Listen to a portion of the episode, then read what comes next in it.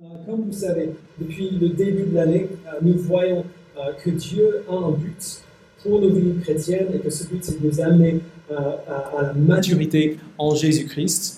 Euh, Dieu se sert de sa propre relation avec nous pour faire cela. Et donc, euh, alors que nous grandissons dans notre relation avec, avec Dieu, euh, le Père, nous grandissons en Christ. Et les disciplines spirituelles, euh, c'est le sujet de cette, de cette série en ce moment. Les disciplines spirituelles, euh, même si je ne suis pas trop fan du terme, honnêtement, euh, résolution euh, ou, euh, pratique de, de la piété, euh, je préfère un peu. Euh, ce sont des moyens de grâce dont Dieu se sert justement pour nourrir sa relation avec nous et pour nous amener vers cette maturité en Christ. Donc, euh, première semaine, on a vu comment la lecture de la Bible fait cela, on a vu comment la prière fait cela. Et aujourd'hui, on va commencer à voir les autres moyens, ou, certains des autres moyens que Dieu nous donne. Euh, et on commence par la pratique qu'on appelle la louange ou, euh, l'adoration. Euh, et juste entre parenthèses, tout ce que je vais dire euh, euh, aujourd'hui s'applique à l'adoration quand on est seul aussi. Mais aujourd'hui, on va se concentrer plutôt sur l'adoration de l'Église rassemblée, genre ce que, nous sommes en train de faire là depuis, euh, depuis une heure. L'adoration par le culte que nous rendons à Dieu euh, quand on se rassemble. Alors, ce sujet est délicat. Euh, je ne veux pas le cacher. De nos jours, l'idée même de l'adoration est très chargée. Sa définition varie beaucoup d'un milieu à, un autre et la manière dont elle se pratique aussi. Donc, par exemple, j'ai grandi dans des églises très charismatiques aux, aux États-Unis, euh, charismatiques de manière théologique et juste euh, en termes de style, quoi. Euh, le culte dans, ces églises ressemblait à un mélange bizarre de concerts et matchs de foot. Euh, la, musique était excellente. Quand les gens chantaient, euh, ils chantaient avec tout ce qu'ils avaient, leur voix et leur corps. Euh, genre, ils criaient, ils tapaient toujours dans la main, toujours, toujours, et, toujours sur 2 et 4, euh, s'il vous plaît. Ils, sortaient carrément de leur chaise et parfois ils couraient dans les allées de l'église, euh, euh, littéralement, et à fond. Euh, heureusement que l'ég- que l'église où j'étais quand j'étais ado était très euh, longue. Euh, ils sautaient, ils dansaient, euh, gigotaient dans tous les sens. Donc c'était génial pour un gamin comme moi qui aimait la musique et qui aimait voir des gens faire des trucs bizarres. On ne savait jamais ce qui allait se passer, donc aller au culte, c'était toujours un peu l'anticipation. Mais après, je suis devenu chrétien, j'ai rencontré Christ et j'ai commencé à apprendre ce que la Bible dit. Et plusieurs aspects des, églises de mon enfance commençaient à me déranger. Pas tout, mais pas mal de choses. Il y, a- il y avait de bonnes choses. Mais plusieurs des raisons derrière ces bonnes choses étaient soit euh, vagues, soit carrément pas bibliques du tout. Euh, et donc je suis allé de l'autre côté, j'ai commencé à étudier la théologie euh, et j'ai appris la liturgie, euh, quelque chose euh, que j'ignorais totalement avant. Euh, la bonne liturgie, d'ailleurs, si on ne connaît pas le terme, c'est simplement une série de pratiques que nous répétons et qui, au fil du temps, aident à former nos cœurs et nos esprits à aimer la vérité. J'ai- appris qu'il peut y avoir une structure à nos cultes et que cette structure est une bonne chose qui nous aide à connaître et à aimer la vérité de la Bible. Et donc, quand on a implanté l'Église Connexion, on a beaucoup parlé de la liturgie de l'Église euh, au début. Euh, J'ai toujours voulu inc- euh, inclure un appel à louer, un temps de confession, la prédication, la communion, donc la Sainte Seine, et la bénédiction à, à la fin. Et comme vous savez, on fait toujours ça. On a fait la première moitié de ça déjà aujourd'hui. J'étais et je suis toujours convaincu que la structure que nous donnons au culte, tout autant que les chants que nous chantons et les, passages que nous lisons, euh, cette structure nous forme et honore aussi la vérité de l'Évangile. Quand même, il y a un problème quand on commence à aller dans ce sens. Les églises ont tendance à aller à l'un extrême ou à l'autre. Euh, euh, il y a le type de culte qui, qui n'est pas structuré, qui est super spontané, le culte euh, concert slash match de foot d'un côté. Ce type de culte est très émotionnel et nous fait ressentir de, de- de grandes choses, mais souvent c'est tellement aléatoire, euh, tellement, tellement vague, qu'on ne sait pas trop pourquoi on ressent ces choses. On ressent beaucoup, mais on ne sait pas trop pourquoi. C'est une célébration, mais on ne sait pas exactement ce qu'on célèbre. Euh, et à l'autre extrême, on a le culte très structuré, très organisé, qui s'appuie beaucoup sur la liturgie et la répétition. Alors ce type d'ado- d'adoration est clair. On sait, on n'a aucun doute de pourquoi on célèbre. Mais en même temps, souvent on ne dirait pas trop que c'est vraiment une célébration. Si vous voyez ce que je veux dire. Si on voit la manière dont la Bible décrit l'adoration, on ne voit pas une telle distinction, une telle différence. L'adoration n'est pas euh, structurée ou émotionnelle.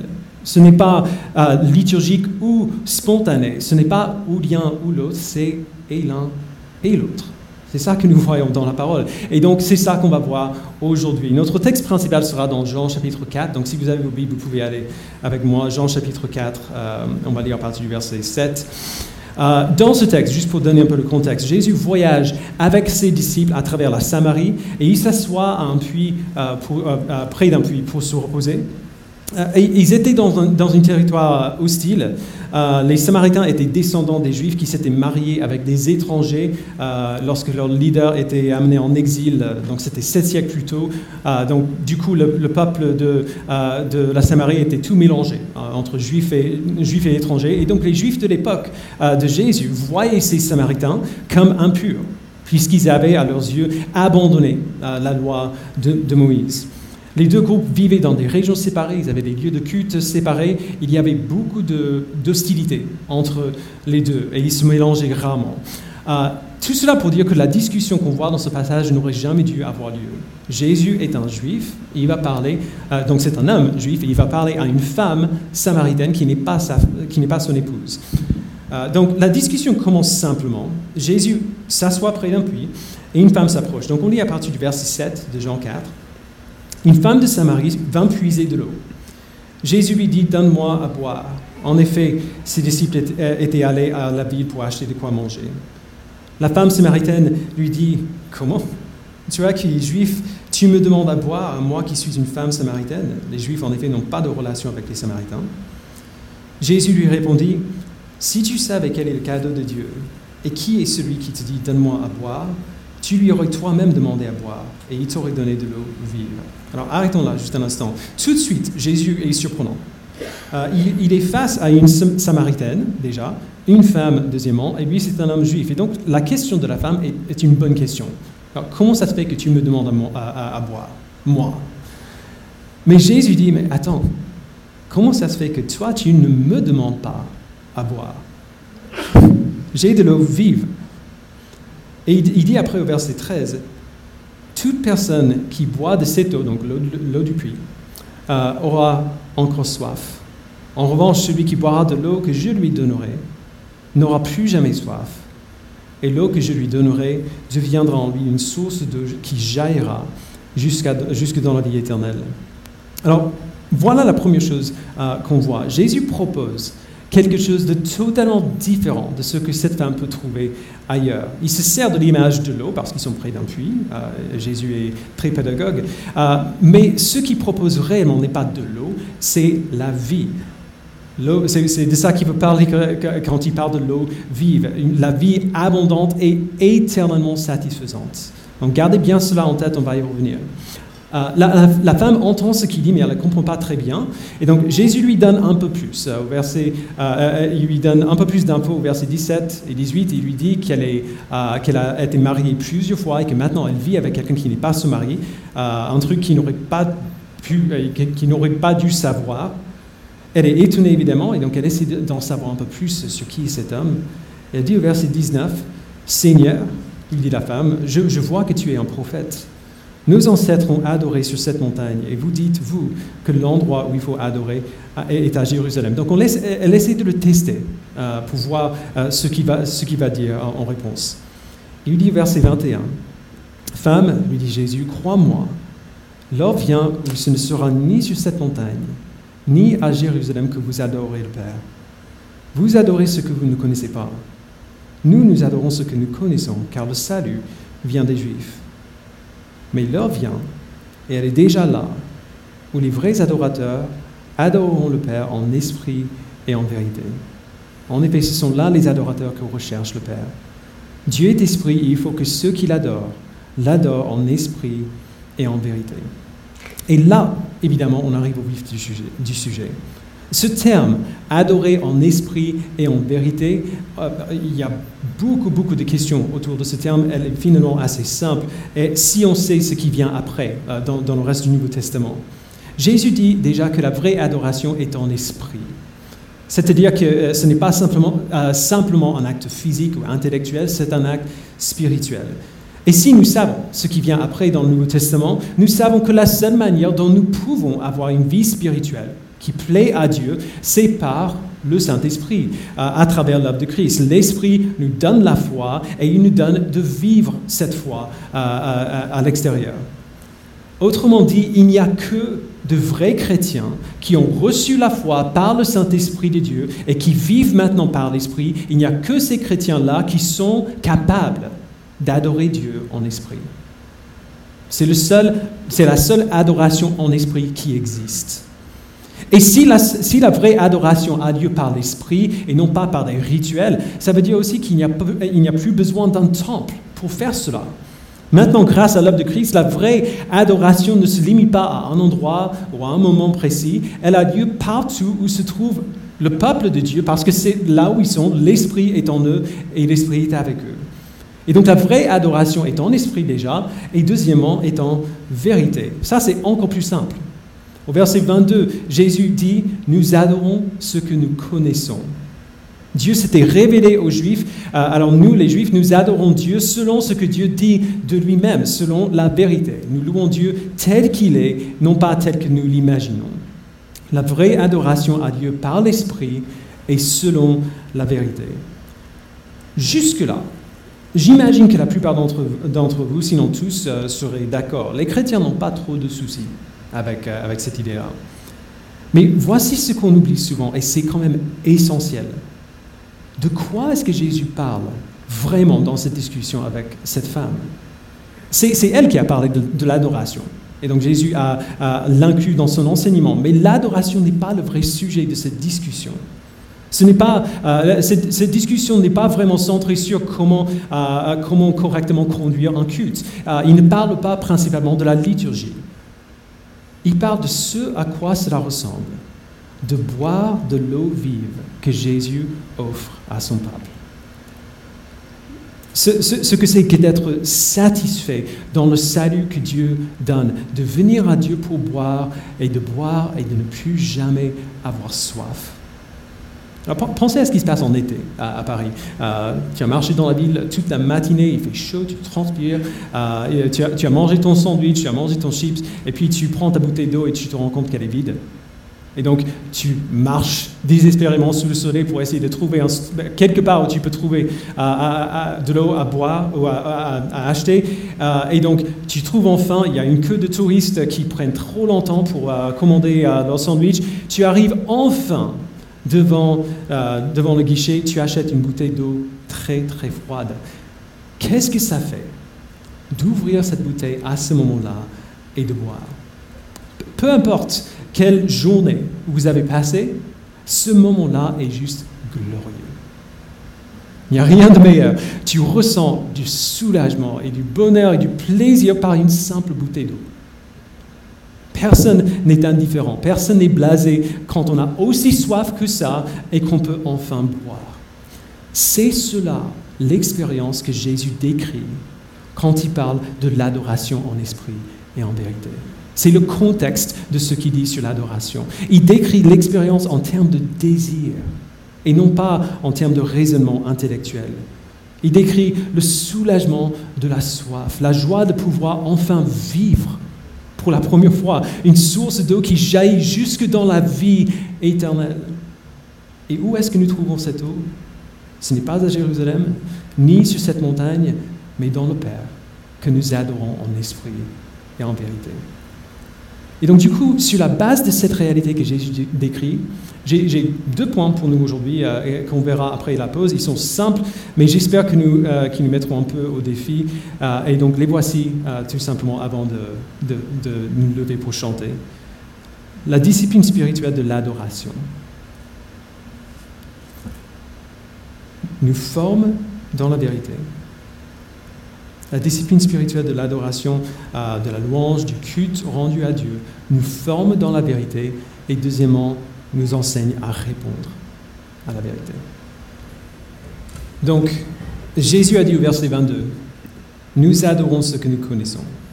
C'est vital de voir cette connaissance de Dieu tel qu'il est, de, de, Dieu tel qu'il se présente à nous dans sa parole, comme un but principal de l'adoration. Parce que certains d'entre nous préfèrent que notre louange, les, chants que nous chantons à Dieu, les prières qu'on prie à Dieu quand on est ensemble ou quand on est seul, euh, soient remplis, dans le langage émotionnel plutôt que en langage théologique. Euh, je vous donne un exemple, et, je m'excuse d'avance D'ailleurs, euh, on, disait avec, euh, avec Lohan, que je préparais ce message, je vais énerver tout le monde avec, avec celui-ci. Donc, mon but n'est pas d'offenser qui que ce soit, mais juste de donner un exemple. Si vous aimez le chant que je vais citer dans un instant, il n'y a pas de souci, ne vous en voulez pas. moi, je l'aime bien aussi, dans un sens, mais je pense que vous verrez ce que je veux dire. donc, un exemple d'un chant qui, se sert plutôt le langage émotionnel que, euh, plutôt qu'un langage théologique. Et je ne vais pas le chanter parce que je ne serais pas, pas, capable de le faire, mais je, je vais juste le dire.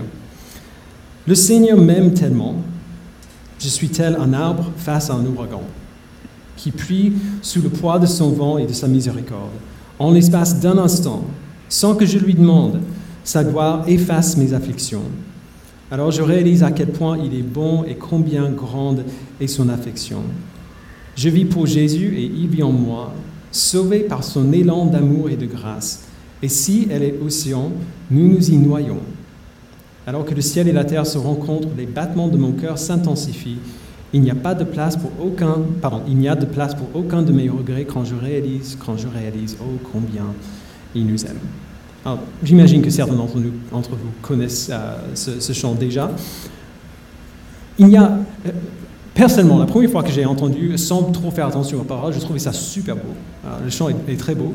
Il n'y a rien d'hérétique dans ces paroles. J'aurais préféré qu'ils changent un peu la façon de dire certaines choses, mais, je vois où ils veulent en venir, au moins. Le problème, c'est que dans plusieurs contextes d'église, des chants comme celui-ci font la quasi-totalité des chants qu'on chante quand on loue ensemble.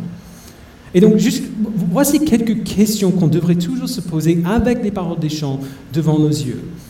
Est-ce que ce chant est centré sur moi ou sur Dieu? Est-ce que son langage est vague ou précis?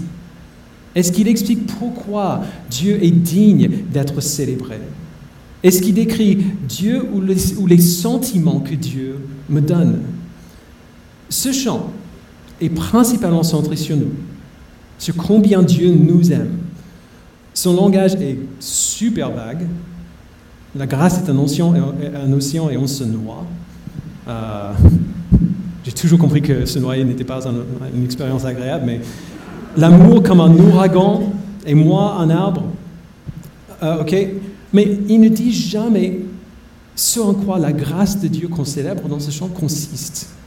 Ce que c'est, comment son amour pour nous, qui est vrai, se manifeste au-delà de nous faire chaud au cœur. Donc, donc, ce chant nous fait ressentir de bonnes choses à propos de quelque chose qui est vrai, l'amour de Dieu pour nous. Mais il ne dit rien sur cet amour sur comment l'amour de Dieu se manifeste dans notre vie, ni sur comment Dieu a prouvé son amour pour nous dans le passé.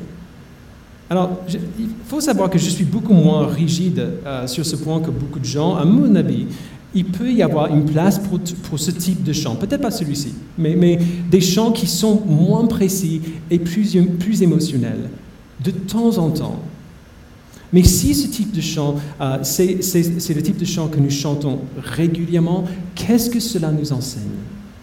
Que Dieu est quelque chose et qu'il fait quelque chose et qu'il le fait parce que nous sommes formidables et c'est pour ça que lui, il est formidable. La vraie adoration honore la vérité et la vraie adoration nous forme dans la vérité. La vraie adoration nous enseigne qui est Dieu et ce qu'il a fait. Donc je vais donner un contre-exemple d'un chant que nous chantons euh, souvent euh, à l'église. Euh, pareil, je ne vais pas chanter, je vais juste lire. Et quand Satan me fait douter, vient me tenter et m'accuser, je lève mes yeux vers celui qui a donné pour moi sa vie. Mon sauveur était innocent, sa mort me rend la liberté. Oui, Dieu le juste est satisfait et il pardonne mon péché. Voyez l'agneau ressuscité, il est le roi plein de bonté, non, il ne changera jamais. Lui, ma justice, mon bien, ma paix. En lui, j'ai la vie éternelle. Par son sang, il m'a racheté. Pour toujours, ma vie cachée en Jésus, mon Sauveur, mon Dieu. Ce chant est totalement centré sur Dieu. Genre, je suis là, mais seulement parce que je suis un pécheur qui a besoin d'un sauveur et que Christ est ce sauveur-là. Ce chant est spécifique. Il parle de la mort de Jésus-Christ à la croix, à notre place, pour nos péchés, et la vie sans péché de Christ euh, qui est placée sur nous pour que nous soyons pardonnés de Dieu et assurés de la vie éternelle en lui. La vraie adoration honore la vérité et nous forme dans la vérité. Euh, nos, enfants ont appris ce chant très tôt, encore bébé. Euh, Zadie n'a aucune idée de ce que ce chant veut dire. Mais alors qu'ils grandissent, qu'est-ce qu'ils auront mémorisé? Qu'est-ce qu'ils auront déjà en tête euh, euh, en un instant, au moment où il le faut? Ils auront déjà en tête la vérité qu'ils ont besoin d'un sauveur, que Christ est ce sauveur et comment il a fait pour les sauver. Ils pourront expliquer non seulement ce que Christ a fait, mais comment il a fait grâce à ce, à chant seul quand notre louange célèbre Dieu tel qu'il est, tel qu'il s'est révélé dans sa parole, nous honorons Dieu tel qu'il est. Notre adoration honore la vérité de qui il est et forme nos cœurs à reconnaître la vérité quand on l'entend, à, pouvoir discerner entre, entre ce qui est vrai et ce qui est faux mais qui, qui semble vrai. Et cela ne s'applique pas seulement aux paroles de nos chants. Cette question de, que la vérité de la parole de Dieu soit au centre de, nos chants, ce n'est pas seulement pour les chants. Tout ce que nous faisons quand on se rassemble pour adorer est censé nous former dans ces mêmes choses. C'est pour ça que nous avons une liturgie qui est établie dans notre Église. On essaie de, la garder plutôt souple. Ça va changer selon la personne qui décide, euh, selon le président du culte. Mais il y aura toujours un appel à louer, c'est-à-dire un rappel de pourquoi nous adorons Dieu un temps de confession et d'assurance du pardon. C'est un rappel de notre besoin d'un sauveur euh, et du sauveur que Dieu nous a donné en Christ. Il y aura un temps de prédication, un, rappel que nous avons besoin que Dieu nous parle euh, euh, pour, pour, pour, savoir vivre pour lui et avec lui. Un temps de sainte scène ou de communion, qui est un rappel que l'œuvre accomplie de Christ a établi une nouvelle alliance perpétuelle avec nous, son peuple. Et il y aura une bénédiction à la fin, un rappel que le fait de quitter ce Dieu ne veut pas dire que Dieu nous quitte ou que notre mission pour lui s'arrête. La structure même de notre culte forme nos cœurs dans l'Évangile. Mais voici la difficulté qu'on trouve dans beaucoup d'églises, et c'est une difficulté que nous avons aussi euh, par moments. La vraie adoration n'a pas qu'un seul but. Son but n'est pas seulement de former nos cœurs à connaître la vérité, mais de former nos cœurs à aimer et à répondre à la vérité. Son but n'est pas seulement de nous enseigner des choses sur Dieu, mais d'éveiller nos affections pour le Dieu que nous célébrons. L'adoration nous forme dans la vérité et nous forme aussi à répondre à la vérité. Nous adorons en esprit par le Saint-Esprit qui a donné la vie, qui nous a donné la vie spirituelle en Christ, et nous louons en vérité. On affirme cela sans réserve, mais il faut quand même comprendre ce que cela implique. Si nous sommes sauvés par l'Esprit de Dieu, s'il nous a donné de nouveaux cœurs et la foi en son Fils, s'il illumine nos cœurs à voir la vérité proclamée dans sa parole, pour croire que Jésus-Christ a vraiment fait ces choses pour nous, alors ce n'est pas normal que nous chantions ces vérités et que nous n'en soyons pas bouleversés. Ce n'est pas normal que nous chantions les vérités les plus glorieuses qu'on imagine et qu'on s'ennuie. Et la musique n'a rien à voir, l'atmosphère n'a rien à voir, les lumières n'ont rien à voir. Je ne veux vraiment pas offenser, encore une fois, qui que ce soit, mais quand même, il n'y a presque personne dans le monde qui peut chanter de manière aussi fade que les chrétiens. Lohan et moi, on a eu cette discussion il y a quelques jours. Euh, qui d'autre dans le monde peut s'ennuyer autant quand il chante que les chrétiens dans l'Église Juste de manière générale. La, seule réponse qu'on a trouvée, c'était des, euh, des gens à, Hippopotamus qui chante joyeux anniversaire à quelqu'un sur une table. Genre, on le fait parce que, parce que les serveurs le font et euh, voilà, tout le monde le fait, mais on ne connaît pas ce gars. Donc, euh, joyeux anniversaire. On attend que ce soit terminé. C'est la seule réponse qu'on a, pu trouver. Le seul autre contexte où chante est peut-être aussi peu joyeux qu'à l'église. Nous chantons la Marseillaise avec plus de passion que nous donnons à Dieu. Nous chantons le karaoké avec plus de passion que nous donnons à Dieu. Nous chantons des chansons stupides dans notre voiture avec plus de passion nous donnons à Dieu. Quand les chrétiens, et, je ne parle, pas, parle pas spécifiquement de nous, juste les chrétiens de manière générale, quand les chrétiens se rassemblent, souvent on a cet instinct euh, qui dit, ce qu'on fait là, c'est sérieux, c'est sobre, et en plus, j'ai pas envie euh, je ne veux pas avoir l'air bête. Le roi David n'avait pas peur de ça. On sait qu'on doit venir devant Dieu avec révérence, mais souvent on confond la révérence et la léthargie émotionnelle. Ce pas la même chose. Selon ce que nous voyons dans la Bible, la révérence envers Dieu pousse son peuple à une plus grande émotion qu'avant. Regardez le psaume. Euh, vous ne trouverez aucun psaume qui manque de révérence. Mais en même temps, vous ne trouverez aucun psaume dans lequel l'émotion forte n'est pas exprimée de manière suggestive ou explicite. Les, psaumes sont euh, les chants que chantait le peuple d'Israël, euh, le template en quelque sorte de l'adoration pour le peuple de Dieu, répondent tous à la vérité de Dieu avec une révérence profonde et une émotion forte, parce que c'est ça la manière appropriée de répondre à l'œuvre de Christ révélée dans sa parole. C'est la seule manière appropriée de répondre à la vérité de l'Évangile. L'émotion qu'on voit dans les psaumes, que ce soit la lamentation euh, pour, les, péchés, euh, la colère, euh, la, joie, dépend du contexte, mais cette émotion est toujours présente et elle est toujours exprimée. Elle sort. Alors, je, sais bien que je, suis dans une église baptiste. Alors, je, sais que parler de l'émotion nous met mal à l'aise parce que l'émotion peut être tellement facilement manipulée. Il est tellement facile de, confondre l'émotion et la conviction. Et c'est vrai qu'on euh, peut avoir beaucoup, beaucoup d'émotions sans aucune vraie conviction. Genre baisser les lumières, mettre de la bonne musique et ça suffit quoi.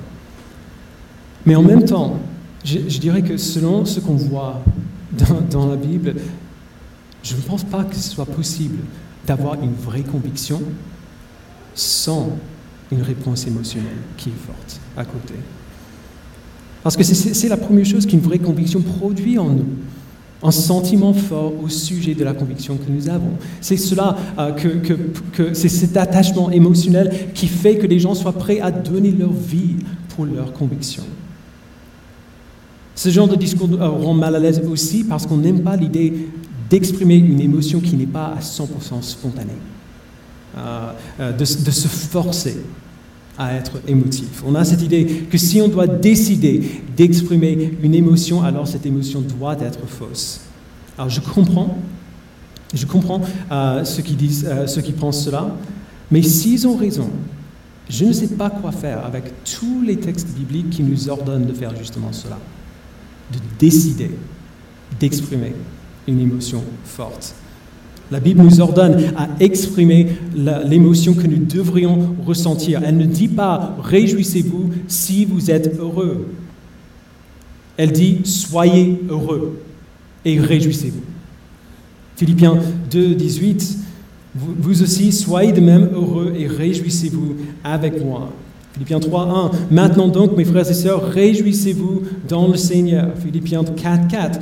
Réjouissez-vous toujours dans le Seigneur. Je le répète, réjouissez-vous. Le psaume 33, verset 1, il dit juste Réjouissez-vous en l'Éternel. Pourquoi? Parce que la louange convient aux hommes droits. Ensuite, célébrez l'Éternel avec la harpe, louez-le sur le luth à dix cordes, chantez-lui un cantique nouveau, faites retentir vos instruments et vos voix. Pourquoi? Car la parole de l'Éternel est droite et son œuvre s'accomplit avec fidélité. Dieu nous donne des raisons pour nous réjouir et il nous ordonne de nous réjouir. Il nous ordonne de nous réjouir, de choisir, d'ouvrir nos bouches et de crier de joie, de jouer à nos instruments, de chanter, parce que c'est cela la réponse appropriée de voir Dieu tel qu'il est. De savoir ce que Dieu a fait pour nous, c'est ce qui convient aux hommes droits. Et ce n'est pas un accident que Dieu nous ordonne de faire tout cela en musique. C'est ainsi que le peuple de Dieu, euh, que le peuple d'Israël à l'époque de David euh, louait, et c'était toujours ainsi pour le peuple de Dieu au Nouveau Testament. Qu'est-ce que l'Église devait faire quand il se rassemblait On voit dans Colossiens 3, verset 16, que la parole de Christ habite en vous dans toute sa richesse. Instruisez-vous et avertissez-vous les uns les autres en toute sagesse par des psaumes, par des hymnes, par des cantiques spirituels. Chantez pour le Seigneur de tout votre cœur sous l'inspiration de la grâce. Si vous avez compris la grâce que vous avez reçue, alors chantez en reconnaissance de tout votre cœur. Les chrétiens se rassemblent en communauté, ou se rassemblaient. Ils se soumettaient à la parole et ils répondaient par le chant. Tout cela pour dire, la, la vraie adoration ne peut pas être la vérité au détriment de l'émotion, ni l'émotion au détriment de la vérité. Vous voyez le, cycle vertueux qui se crée par les disciplines spirituelles qu'on a vues jusqu'ici, juste ces trois. Le Père nous parle par sa parole, nous lui répondons dans la prière, notre relation avec avec le Père qui grandit, à, créer de la joie en nous, qui pousse à, l'adorer quand on est seul et quand on est ensemble. Et le festin de notre joie dans l'adoration nous donne encore plus envie de passer plus de temps avec Dieu et de mieux le connaître. Et donc, qu'est-ce qu'on fait? On retourne à la parole pour entendre Dieu nous parler. Et ça recommence. Si nous prenons l'adoration en esprit et en vérité. Dans le contexte de ce que, dit Jésus dans Jean 4, nous, nous, devons absolument voir que la manière dont on loue souvent Dieu est en décalage total avec la réalité de ce qui se passe vraiment quand on, quand on fait cela, quand on le loue. On est appelé à être des gens qui avaient soif et qui se trouvent maintenant satisfaits par l'eau vive que Dieu nous donne de boire, qui se réjouissent de ce que nous avons en nous, cette source d'eau vive qui jaillit jusque dans la vie éternelle, qui se tienne dans la présence de Dieu et qui adore le Dieu que nous connaissons, Dieu qui a pris les créatures brisées que nous étions et qui nous a guéris. C'est cela qui devrait se passer à chaque fois que nous nous rassemblons pour louer, à chaque fois que nous ouvrons nos bouches pour louer. ce qui se passe n'est pas moins que cela. Et donc, voici notre difficulté à, l'Église Connexion. Euh, on, a, on a beaucoup de gens ici qui viennent de plein de milieux d'églises différents. Euh, plusieurs, d'entre vous ont grandi dans des églises plutôt strictes et sobres, où tout est très retenu. Et plusieurs d'entre vous ont grandi à l'autre extrême, dans le type d'église où moi j'ai grandi, euh, où le culte, c'était en, gros une boom de, de deux heures chaque semaine. Qu'est-ce qui se passe quand on prend ce mélange d'arrière-plan et de personnalité, genre ça joue beaucoup aussi, et on les met ensemble dans une église qui maintient l'importance d'une liturgie de culte euh, euh, comme, comme connexion. Si on ne fait pas attention, le, premier groupe finit par prendre le dessus sur le deuxième. Dans, notre église, les gens ont parfois du mal à taper dans les mains pendant le culte parce qu'il n'y a pas grand monde qui le fait. On a du mal parfois à lever nos mains pendant le culte parce qu'il n'y a pas grand monde qui le fait. Et on est mal à l'aise pour exprimer quelque émotion que ce soit parce qu'il n'y a pas grand monde euh, qui le fait. Je généralise beaucoup. Hein. Mais les instincts de certains étouffent les instincts des autres. Ce n'est pas du tout intentionnel, mais c'est ça qui arrive assez souvent. Je pense quand même qu'il est tout à fait possible que Dieu, dans sa providence, nous a rassemblés avec nos arrière-plans et nos personnalités et nos réflexes très différents, non pas pour qu'on s'aplatisse tous euh, comme un pain qui a été exposé trop longtemps à l'air, mais pour qu'on s'aide les uns les autres à mieux adorer Dieu, à répondre à Dieu correctement. Parce que si on, si on, regarde ce que la Bible dit sur l'adoration, il faut voir que ces deux instincts, ces deux réflexes, euh, ces deux réflexes sont bons. Le réflexe qui va vers l'ordre et la vérité et la structure dans le culte est un bon réflexe. Parce que la vraie adoration honore la vérité et forme nos cœurs à connaître la vérité. Et le réflexe de répondre à cette vérité avec une grande émotion dans la louange est tout aussi bon. Parce que c'est cela que ces produits devraient, euh, que ces vérités devraient produire en nous. C'est ça la réponse appropriée à ces vérités euh, que nous célébrons. Je dirais même que l'adoration comme discipline spirituelle ne produit son effet que si ces deux instincts, ces deux réflexes sont présents. Alors du coup, deux mots rapides et j'aurai terminé. Si votre réflexe naturel est de faire taire votre émotion et de ne faire que réfléchir à la vérité, euh, ne vous en voulez pas déjà, c'est mon réflexe aussi. Mais prenez du temps cette semaine pour prier. Euh, venez au culte dimanche prochain, préparez. Et en priez avant. demandez à, Dieu son aide, que, son esprit vous aide à répondre aux vérités que, euh, que vous connaissez et qui vous donne le courage de le faire. il y a mille manières possibles imaginables de faire. Vous avez peut-être remarqué que moi, je ne bouge pas beaucoup non plus. Hein. Mais c'est parce que de manière générale, je ne bouge pas beaucoup. Alors si, je commence à bouger, il y, a, des problèmes. Moi, Jason qui danse, ce n'est pas, pas beau. Euh, il y a mille manières différentes de, de, faire cela, mais si nous aimons vraiment les vérités que nous chantons, ça se verra. Ça se verra, ça s'entendra. On ne sera pas indifférent à ce que nous sommes en train de chanter. Si on se réjouit dans notre Seigneur comme la Bible nous l'ordonne, ça va se voir. Donc prions que, Dieu se serve de cette discipline spirituelle de l'adoration pour former nos cœurs à aimer la vérité plus profondément et à répondre avec, à, cet amour avec joie. Et si votre réflexe naturel, c'est d'être expressif et émotionnel dans la louange, genre de vous éclater, pendant le temps de louange, laissez-moi le dire aussi clairement que possible. Faites-le. S'il vous plaît, faites-le. Vous avez le feu vert pour taper dans les mains, pour lever vos mains, pour chanter fort, pour mettre vos voisins mal à l'aise carrément. Si c'est ça qui est naturel pour vous, faites-le. Vos frères et sœurs en ont besoin. Mais je vous dirai la même chose que j'ai dit aux autres.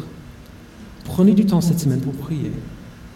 Priez que Dieu vous aide à ne jamais exprimer de l'émotion pour l'émotion. À ne jamais être, ému parce que le chant est beau. Mais, à être, mais, que Dieu oriente nos cœurs à être bouleversés par qui il est et ce qu'il fait ce que nous sommes en lui, la vérité que la parole de Dieu nous annonce. Demandez à Dieu de vous aider à connaître la vérité plus profondément par les chants euh, que nous chantons, par la liturgie de notre culte, par la louange de vos frères et sœurs en Christ, et qui vous aide à répondre à ces choses et à rien d'autre. Louons le Dieu que nous connaissons, tel qu'il s'est révélé à nous dans sa parole, et répondons à notre Dieu sans réserve, parce qu'il nous a donné de boire. Il nous a donné de l'eau vive, une source d'eau vive qui jaillit jusque dans la vie éternelle. Et quand on se rassemble pour louer, on ne fait pas moins que boire de cette source. Euh, je vous invite à prier. Père, tu sais à quel point euh, cette, euh, cette question est compliquée. En partie parce que chaque, chaque église développe au fil du temps sa personnalité, et cette personnalité ne convient pas nécessairement à tout le monde. Et donc on a du mal à, savoir ce qu'on devrait faire. Est-ce que je devrais regarder autour, voir ce qui se passe et faire comme tout le monde, ou, ou, ou faire selon la conviction que tu m'as donnée par ton, par ton esprit? Père, je prie que tu nous donnes la liberté de savoir que si, nous t'adorons en esprit, Si nous honorons, euh, si nous t'honorons par notre louange, si nous honorons la vérité que tu as révélée à nous dans ta parole, que nous sommes libres d'exprimer notre joie dans la vérité de qui tu es, comme tu nous pousses à faire. Et que ce n'est pas grave si ça ne ressemble pas à ce que fait tout le monde. Permets-nous, Père, de nous encourager les uns les autres par notre louange, de nous instruire les uns les autres dans la vérité par notre louange. Fais que nous soyons fermement ancrés dans ce qui est vrai, que notre langage soit précis, que nos convictions soient fermement établies et faciles à expliquer et en même temps que nous puissions répondre à ces vérités de manière appropriée. avec la joie de savoir que nous sommes dans, la présence du Créateur et du Maître de tout l'univers, qui n'aurait pas dû nous pardonner, mais qui a pris une nature humaine sur lui-même, a pris nos péchés sur lui-même et qui s'est fait punir à notre place. Cette nouvelle que nous annonçons dans l'Évangile est, incroyable. Ne nous permet pas, Père, d'être indifférents devant ces choses. Mais permets-nous, quand, nous célébrons, de célébrer quand nous, quand nous confessons nos péchés, de nous lamenter. Quand nous voyons l'injustice dans ce monde que tu as créé, d'être en colère. Quand nous avons des raisons pour nous réjouir, de nous réjouir. Avec tout ce que nous avons, il y a tout instant, parce que nous avons toujours de bonnes raisons pour nous réjouir. Merci Père de faire ces choses en nous. C'est au nom de Jésus-Christ que nous prions. Amen.